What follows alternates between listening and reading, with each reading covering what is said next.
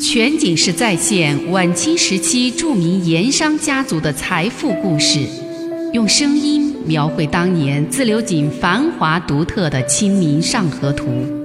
据王瑞小说《盐商世家》改编，悦享九零八自贡文化旅游广播为您倾情演绎《自流井往事》。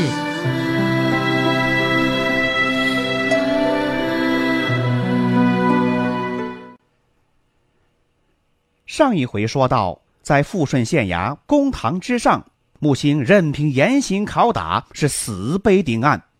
几次堂审下来，整个案情毫无进展。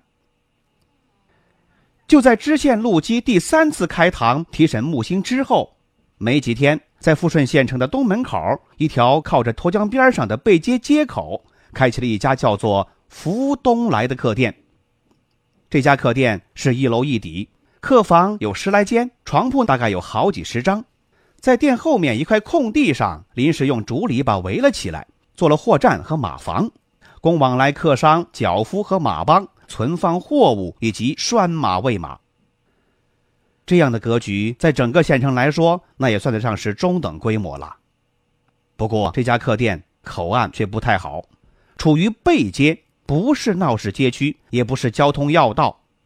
在这种地方开客店，他怎么能够维持经营呢？他能不能赚钱呢？让好些个街坊邻居啊，心里头打起了问号。在开业那一天，这福东来客店形式也很低调，在大门口挂了一块蓝底白字的店招，以及一对迎客的红灯笼之外，就在门前放了几挂鞭炮。他也没摆什么酒席，也没请谁来给捧场，他就这么开门迎客做生意了。这家店的店老板是个壮汉，二十郎当岁，粗手大脚，说话粗声大气，满口都是山区口音。看他的神态举止，有点江湖味儿。虽说为人倒也挺热情爽快，不过怎么看他都不像是一个做生意的人。于是街坊有点纳闷了：这小子他能够把生意给做好喽？但是没几天。街坊邻居们注意到了，连着好几天都有坐轿子、坐滑盖的客人在这家福东来客店里出入。看这些人衣着打扮、神态举止，都有点像那些大户人家那些模样。有人就认出来了，其中有一位身材不高、一只眼睛有点斜视，这样一个边花男子，就是以前在县城当官司客，后来成了自流井王家首席事业的穆三哥。而在穆师爷身边那些跟班都是王家的人。再后来，又有人看见了县衙门大名鼎鼎的刑名事业李歪嘴儿这一类人物也在店里头露过面。大家伙儿这才明白，原来呀，这福东来客店那位老板，他的背景、他的身份似乎有点不同寻常。要说这个年轻的店老板，他不是别人，正是和穆德荣一起跑过摊儿的。二莽娃。那么这个二莽娃，他是在自流井廖沟井一家麻汤店里打工的，怎么会摇身一变成了这福东来客店的店老板了？其实啊，这正是穆师爷和王朗云商议过，为水利局案布下的一步棋。因为水利局这个案子啊重头戏已经移到了富顺县衙了，这是王家的主战场啊。所以说，他们自然也把战场给转移到了县衙门，这人员往来、商议应对、打通关节、收集情报等等，在县衙门、在县城停留耽搁的时间也大大增加。这样的情况之下，王家在县城没个落脚点，那就很不方便。而且县衙里歪嘴也说了，知县陆基对堂审进展很不满意。他又露出了一心要把此案弄出个水落石出的决心和意图，这么看起来，这个案子在知县陆基那里以后恐怕麻烦还多，需要早做安排准备，多加防范才行。这么一想，穆师爷就感觉有必要在县城设一个点，就像省城的王氏会馆一样，既方便往来，又可以成为多用途、多功能的一个王家据点。以随时应对水利局一案的发展变故。穆师爷把这个想法跟王朗云一说，王朗云稍稍想了想，就点头说好，就让穆师爷去全权筹划安排，马上实施。那么设一个什么样的点呢？对外用一个什么样的合法身份来给予掩护呢？穆师爷想来想去，最后定下了开一家客店的主意。它的好处是，这开客店对外容易掩人耳目，客店往来人员多，而且身份各异，三教九流什么样的人都可以住店。既然来往复杂又杂乱，世所常见，所以说王家以此作为掩护，作为据点，那是最合适不过了。那么客店开起来，谁来主持经营呢？穆师爷就想到了二莽娃。王家自己的人显然不适合公开露面当这个客店老板，而二莽娃他是外来人，县城各方人物对他不熟悉，摸不清楚来路。第二，这二莽娃出身江湖，有与人打交道的经验，当个只需要迎来送往的挂名店老板，他还是可以的。第三，就是二莽娃实在可靠，懂得江湖规矩，又讲义气，敢出头。这种事儿让他出头也很合适，所以穆师爷又把这番思考告诉了王朗云。王朗云大致问了一下二莽娃的一些情况，沉思了一阵，也就点头认可。不过他还特意交代过一句，要提醒二莽娃今后尽量收敛和江湖朋友的往来。穆师爷很有把握的回答说：“四爷放心，这些话四爷不说。”小的也是要对二莽娃交代明白的，哪能让他由着过去的野性子随便打整？于是那天晚上，穆师爷就把二莽娃相约到自流井河间那家小酒馆去喝酒叙谈。酒品菜品依然是大碗的红烧牛肉、大盘的凉拌牛肉做高粱酒。吃喝了一阵儿，穆师爷才开口对二莽娃说：“二莽娃，三哥，我跟你寻了一个正经事情。”不知道你愿不愿意干？二莽娃一听，为他谋到了一个正经事情，当然高兴了，连忙放下筷子，急慌慌的问道：“到底是什么事？我干不干得了啊？”想了想，他又说：“三哥给我找到的事儿，想来是我二莽娃干得下来的，是不是？不然会叫我空欢喜一场了。让你当店老板。”二毛娃一听。嘴巴张得老大，穆师爷看着他笑了笑，又补充了一句：“而且是有模有样的店老板，不是那种只是一个摊子的小生意。”真的。二毛娃抬眼打望了穆师爷一阵儿，看他不像是开玩笑，不过他还是不肯相信。三哥，你不是不知道，我二毛娃眼下是上无片瓦，下无立锥之地。穷光蛋一个，哪有银子去开店做老板？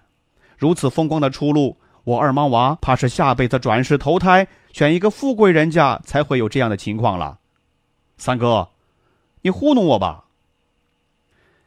不是糊弄你，三哥真是要让你当店老板。穆师爷沉稳的喝了口酒，放下了杯子，望着二莽娃说道：“而且这事儿也不用你掏钱出资。”三哥，我想办法来帮你出这个钱。全景式再现晚清时期著名盐商家族的财富故事，用声音描绘当年自流井繁华独特的《清明上河图》。据王瑞小说《盐商世家》改编，悦享九零八自贡文化旅游广播为您倾情演绎《自流井往事》。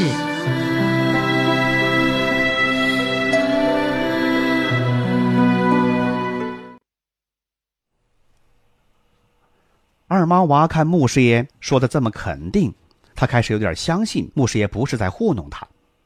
想了想，又说道：“只是开个什么样的店，不知道我二莽娃有没有本事把这番生意做得下去。反正三哥你也知道，我二莽娃有什么本事吃得下几碗干饭。这生意要是做坏了，我二莽娃是没有银子来赔的。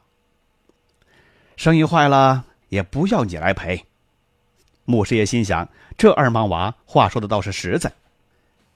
说到这里，他干脆让二莽娃吃下定心丸，告诉他说：“这店也不是什么难弄的生意，就是一家客店，也不是在这自流井，而是开在富顺县城里。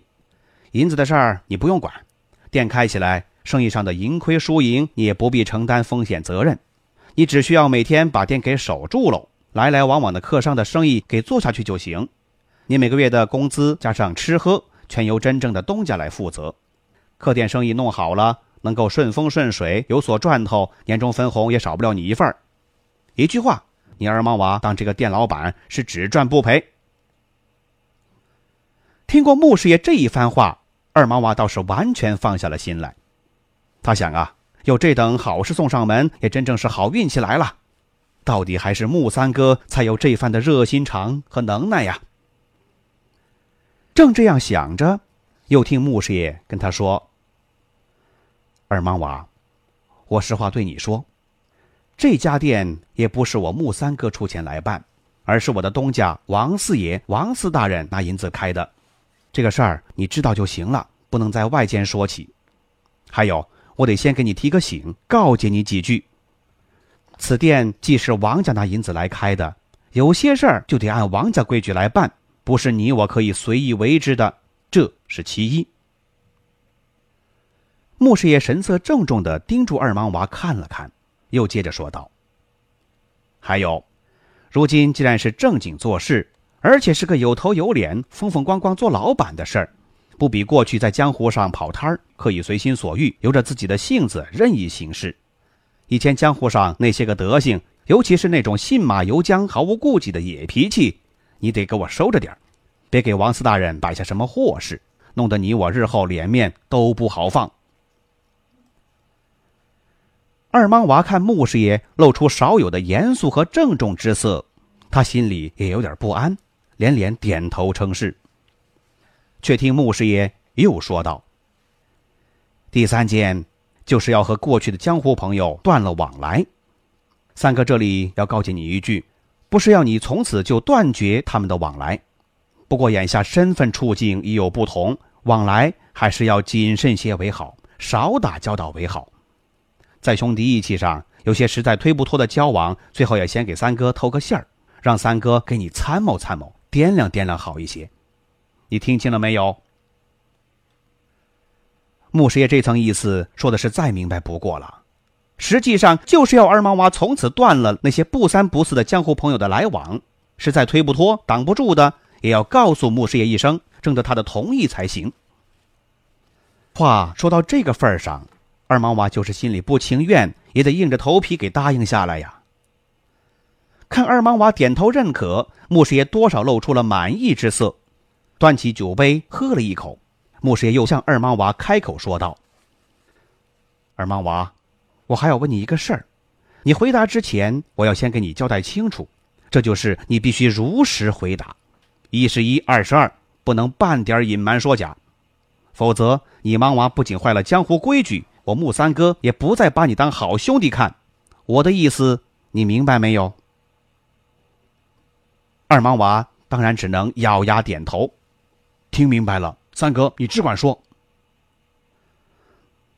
那好，我问你。穆师爷目光锐利的盯着二莽娃，不让他眼神有一点回避的余地。上次我同你说起那个何老三。你是知道其现在在哪里的，也晓得他究竟在干什么勾当，这个你瞒不了穆三哥。我听人说他已经在兜子山落草为蚌客，有没有这回事儿？二莽娃在穆师爷的逼视之下，几经犹豫，最后不得不说了真话。他敲了敲门外，小声的告诉穆三爷：“三哥，我实话告诉你。”何老三不是在兜子山落草为蚌客，他是在贵州一带当了盐枭。终于听到二莽娃说了实话，穆师爷反倒放下心来。想了想，他还是不露声色，却突然问了一句：“你到自流井来，是不是何老三的意思？”这一次，二毛娃没出声，迟疑了片刻，最终还是点了点头。到这儿，穆师爷对此番的前因后果已经是透亮了，他没有再深问下去，也没有再深问的必要。毕竟江湖上有江湖上的规矩，两个人默默的一阵吃喝，穆师爷才又说道：“二莽娃，这里当鸽子的有几句话要对你明说在先。人各有志，不必勉强。你今后要做些什么，走什么样的路子，那是你二莽娃自己的事儿。我当鸽子的绝不强人之难。下来以后，你自己有功夫，要好好思量一下。不过眼下让你到富顺县城开一家王家办事的店。”我话既然说过，也还是不变。这老板当一阵下来，想走阳关道，还是想走独木桥，那是你二莽娃自己的事儿，都由你自己决定。不过这儿有一条，就是过去江湖道上的规矩，必须要遵守，就是受人之托，忠人之事。你眼下既然为王家做事情，就必须要忠于王家，此其一。在此期间，若是有江湖朋友找你办个什么事儿，你最好是先给我说一声。还有就是那个何老三再来找你，你给他带个话，说我想见他一次。这些你可听明白了？二毛娃是想都没想就点头，连连认可。就这样，这家店就由二毛娃当老板，在富顺县城开了起来。